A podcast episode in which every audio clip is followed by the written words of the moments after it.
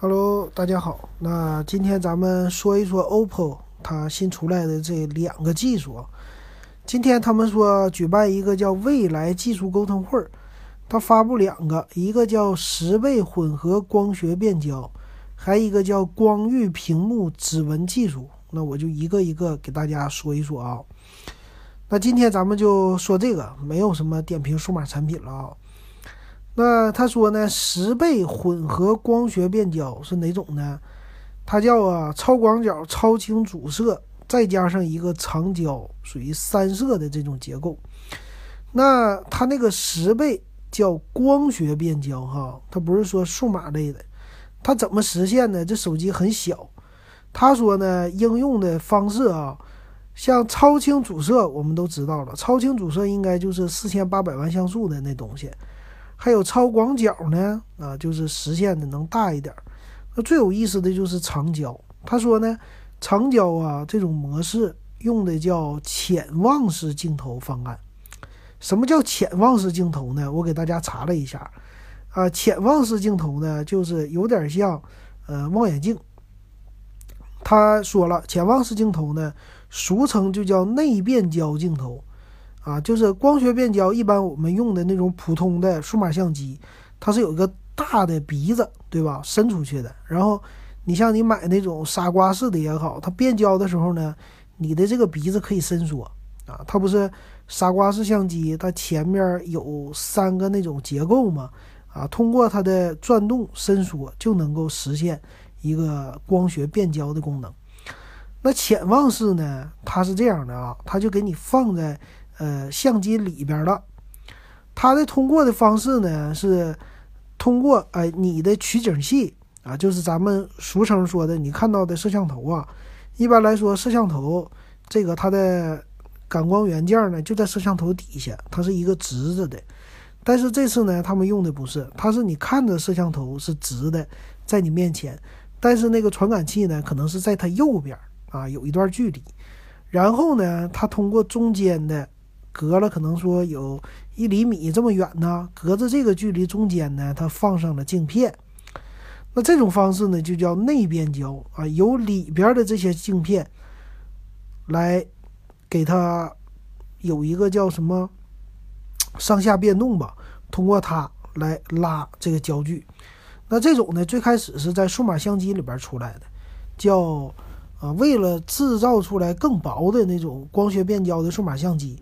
所以生就是发明出来的，尤其是索尼啊，出来的就叫潜望式镜头这技术。哎，当年的索尼的系列的数码相机呢，尤其是搞运动的就有这种的。那这个相机呢有好处，好处呢就是机器可以做的很薄啊，就机器不用大鼻子伸出去了，在里边就能变了。但是也有问题，呃，他这里边说的，咱是先说优点啊。优点，他说呢，潜望式镜头在成像上的特点是，中央和边缘的锐锐度差别不大，让画面的细腻度得到很好的平衡。还有呢，就是方便小巧，还有外观比较漂亮。嗯，而且呢，它在这么小的机身里边，可以给你达到了十倍光学变焦，还有可以做到防水啊、防尘防震，因为它所有的这些数码类的东西。变焦的这些机构全部都在你的手机或者相机里边啊，就不会伸出去了。但是缺点呢？他说，呃，随着镜片的缩小，光圈和感光元件面积也会相应缩小，且对于色散不能够起到很好的抑制效果，画质相对差些。因此，高端的数码相机没有采用这种方式的。也就是说，它的这种方式啊。啊，就是能给你达到变焦，但是呢，十倍在外边呢和比数码的变焦呢稍微清晰一些啊，只能说达到这种的。但是呢，它毕竟用的是三个摄像头的方案啊，如果用数码来补偿一下的，就用这个 AI 来给它补偿，它不是有个超清主摄吗？那超清主摄给它放大以后，再和你的呃长焦镜头啊。给它合成在一起，看看行不行？或者说呢，你拍近景，我就给你直接用这个大的超清主摄啊和超广角，这是近景的，或者说双倍变焦，但是你要拍那个超远的景呢，我就用长焦，但是啊，我的成像质量也不一定那么好哈。因为啥呢？你想它的这个传感器，它要竖起来，竖起来它就立起来，那它的厚度呢就取决于你机身的厚度了，它就不能做大啊。二分之一英寸那个，它要是给它立起来是多多厚啊？啊，如果说它很厚的话，那你机身就超过呃十毫米了。超过十毫米的话，这机器不就比较厚吗？啊，所以这个方案到底怎么搞？那摄像头肯定会突出的。它突出能多少呢？这个到时候要看它真机做出来的样子。那这个方案呢，不是说他们家独有的啊，呃，从曝光出来的，就下个月吧要发布的手机呢，说三星手机也可能就是 S 十啊，也可能会推出这种技术。反正这种技术呢，一旦有一家出来了，后边一堆都都应该会出来，因为它是有供应商的，不是说专门一家手机。专门做这个的啊，是这样的情况，呃，这是它的。那这种方式呢，他说还能实现一个叫双光学防抖，因为它有两个传感器嘛，啊，这是就你机身的防抖性能会更好的。还有一个呢叫光域屏幕指纹，那光域屏幕指纹呢叫支持在一定区域内手指任意按压解锁手机。无论是解锁速度还是便利程度，都有大大大的一个提升啊。那也就是说呢，你的手指头就不光是只是中间那个部位了，有更多的地方啊，但是达不到整个屏幕哈啊，这一点上比较说来说比较好一些。那他说呢？新闻媒体报道出来说，小米家也展示出来类似的这种方案了，但我觉得应该是有供应商的啊。那基本上这就是他们家今天搞出来的两个方案啊。那它的旗舰呢，说是在下个月的 WMC 二零一九这个展会上会推出啊。那这个肯定是非常值得期待的一个手机了。那到时候咱们拭目以待啊。然后下一个咱们说一说，就是，呃，另外出来那三家了，那三家的一个聊天软件、社交软件啊，最近很火啊，叫什么马桶啊，还有一个叫多闪，还有一个叫聊天宝。聊天宝那天咱们说了一下，那这三个软件你觉得怎么样？发布出来啊，各有特色啊，一个名儿比一个名儿起的奇葩，但是呢，其实各有千秋啊。比如说聊天宝就是一个，它哪是一个聊天的呀？啊，这就是说变成一个薅羊毛的了，是吧？那这种的薅羊毛补贴式的能不能存活下去？这个不好说啊，反正就是得烧钱啊，用烧钱的形式呢来黏住用户啊。这种形式说有一个是去头条，然后最近呢很多 APP 都开始搞这种事儿。哎，我觉得这种。就是发红包啊，搞事儿留住用户的方式啊，不是说不可以，但说这可持续性到底怎么样？这种产品说你做一个产品只是靠发红包来留住用户的话，那这一批用户的质量应该不太高。他可能说呢，呃，像老罗说的，他说我们的目标是二三四线城市的，为什么这样呢？那这个人多哈。然后好传播，但是呢，大家喜不喜欢这种应用？啊，你这毕竟是一个聊天的东西嘛。我为了花钱我来聊，但是没有钱了呢。当年的飞信啊，就是因为搞这个，飞信聊着聊着，大家发现你这个东西现在我不需要了啊，我也不没有发短信的需求了，我就没有免费要用你飞信的需求了，我就直接啊用微信就好了，所以直接就被。代替死了啊，就等于说呢，飞信呢，它其实虽然是一个聊天软件，但是它的角色呢，完全还是当年短信的一个角色，根本就没有变掉，所以呢，它做不火。那接下来呢是叫闪，叫什么闪信是吧？多闪多闪还有马桶这两个啊，他们俩走的也是不一样的一个方式。那个多闪呢，走的这种方式呢，算是属于叫视频聊天啊，还是没离开短视频，叫视频社交，所以等于是他们家的一个呃这种小程序吧，就是呃抖音的一个辅助软件嘛，辅助你聊天的软件啊。其实我觉得这种软件完全就可以放在抖音里嘛，就把抖音给它变大一点，功能变多一点就行了。在抖音你本身就有这么多用户的基础之上，是吧？你就干脆直接在抖音里加一个社交聊天儿，除了关注以外，你加讨论呐、聊天啊这些功能，啊，加好友这些功能，其实完全可以，没有必要单独做一个 APP 啊，单独做一个 APP，你还要重新发展用户，呃，这个呢，要要花不少的精力啊，但不一定说它做不好哈，反正这种形式是完全不同的。那还有一个叫马桶 MT 啊，马桶 MT 就走的是属于叫隐秘的隐私社交啊这种形式，但是隐私社交呢，这东西也是啊，一定要有用户的基数来做，来做一个打底儿吧啊。但是隐私这东西呢，隐秘这东西，呃，不太好说啊，就没法控制。这种东西一旦要是隐私起来了，你说你周边的发点什么事儿啊？这个软件其实之前有过啊，就是啊叫什么稍纵即逝啊，或者说呃你周边的发的那些类似朋友圈的功能啊，这个很容易变成一堆发广告啊啊，或者说变成一堆啊发乱七八糟的信息呀，这个怎么管啊？这个有问题。所以快播这个如果这么搞，是不是最后又变成快播了啊？这个都不好说的。所以这三款软件呢，看起来好像对微信的地位撼动并没有，呃，能一下子撼动它的啊。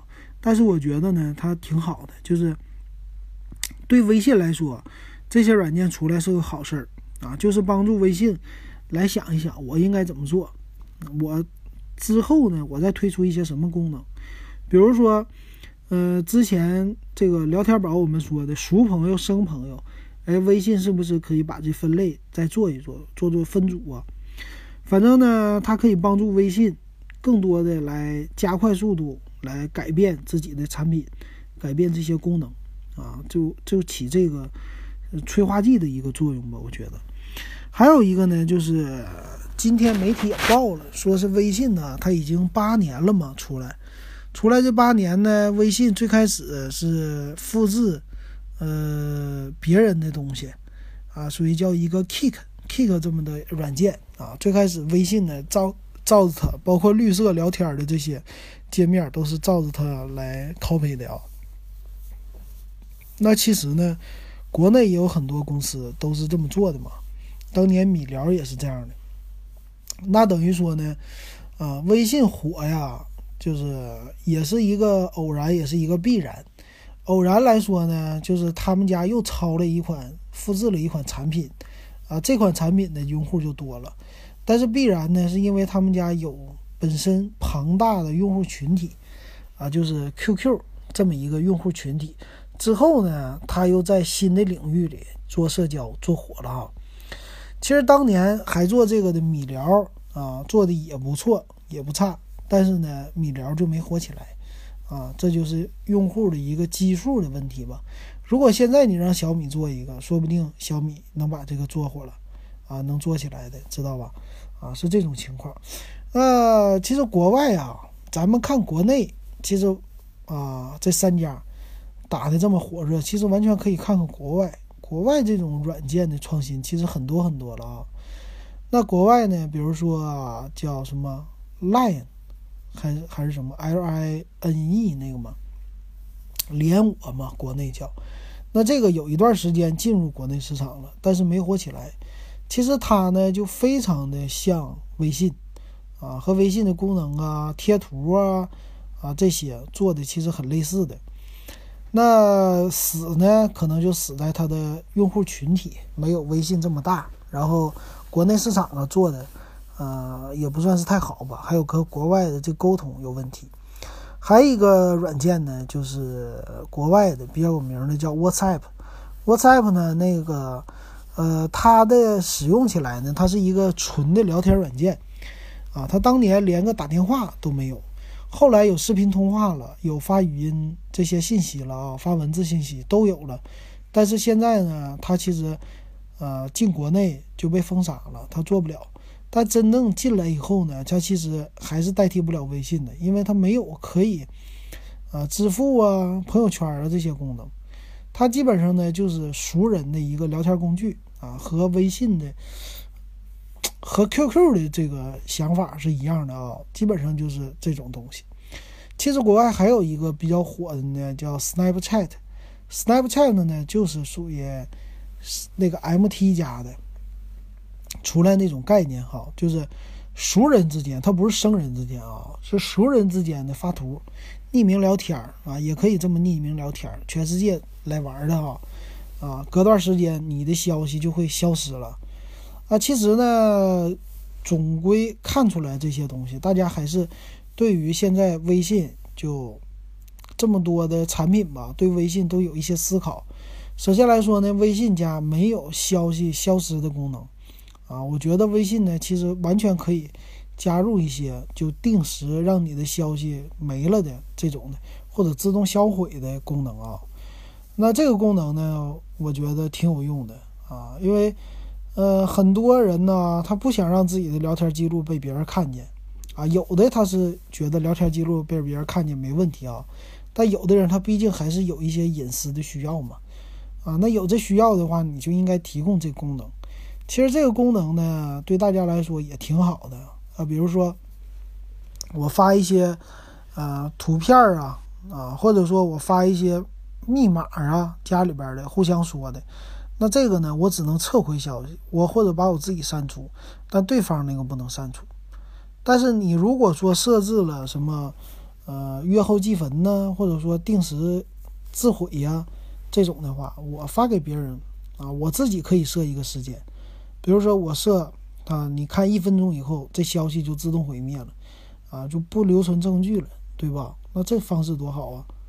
啊，但是当然也有说骗子喜欢这种方式了。骗子说我给你发一个，让你留存两天，然后我骗完你钱，你也找不到证据哈。但是实际呢，聊天正常聊天的方式还是有一些人需要这种形式的吧？我觉得，啊，这是就这种的一些功能的需求吧。那我觉得呢，其实我们的国内啊，大家用用微信的粘性现在已经出来了，就是离不开它了。生活当中，呃，我现在呢聊起来，我是能离开朋友圈的功能的，我完全现在可以就一个月看一次啊，甚至完全一个月都不看，这个没有问题。但是呢，微信里边我少不了的是公众号，还有呢跟家人之间的聊天。这个要更换起来成本非常的大，你知道吧？因为啥呢？你好不容易给家长教会了怎么用微信，好不容易给他充了钱，他出去都能买东西了。你要让他再花一个换一个新的 APP 来跟你聊天，我觉得就非常不可能的了啊！这就是微信的基础撼动不了的地方，那只能通过创新来撼动它啊！是哪种创新呢？具体我就不知道了。所以今天这三个软件呢，他们做的就是创新，但是他们真正想撼动微信的话，还有很长的路要走。你不好说谁不能火，但你也不好说谁能火，只能说交给时间，交给用户啊。就是时间长了，用户真的喜欢，那这个东西你就能留下来哈。但是从现在来看，微信最起码用户不会抛弃它，没觉得它不好，没人用了是吧？所以暂时来说，它不会有任何问题的，啊，就期待它多改进一些吧。我倒觉得现在这七点零版本开始的界面改起来改的还是挺好的，啊，比比以前漂亮多了，啊，也是简洁多了啊，很符合现在一些 A P P 的风格，啊，但是呢，就这个功能，我现在是基本上把微信里边啊，就朋友圈。那一页里边，我现在就留了朋友圈和小程序，还有一个是什么功能？反正就三个功能啊。另外的那些我全都给它关闭了啊，我就觉得碍眼，就太没有意思了。我想啊，对，我点开发现里边就只有朋友圈和小程序。然后呢，七点零开始啊，微信他说拍一个视频动态，好像呢，他也涉足了小就是小小视频这个领域哈。那他呢，应该也认为小视频这领域呢，在未来还是比较看好的、比较受欢迎的，而且呢非常吸引流量的。所以我倒是觉得他这个小视频将来啊，在微信的朋友圈里，它可以加大一个。比如说现在我们很多人的朋友圈其实晒图多多过晒视频吧。我现在都已经忘了朋友圈能不能发小视频了，应该好像是能发一些视频的吧。我觉得呢，发视频就变成那种小视频，都放在朋友圈里，其实是最好的啊！大家期待它的改变吧，哈。然后，如果是发视频可以发的很多朋友圈里，最后呢，甚至朋友圈又变成另外一个抖音啊，也说不定的。好的吧，那这期节目呢，咱们就给大家说到这儿吧，说了两个点，然后明天看看还有什么机型给大家点评一下。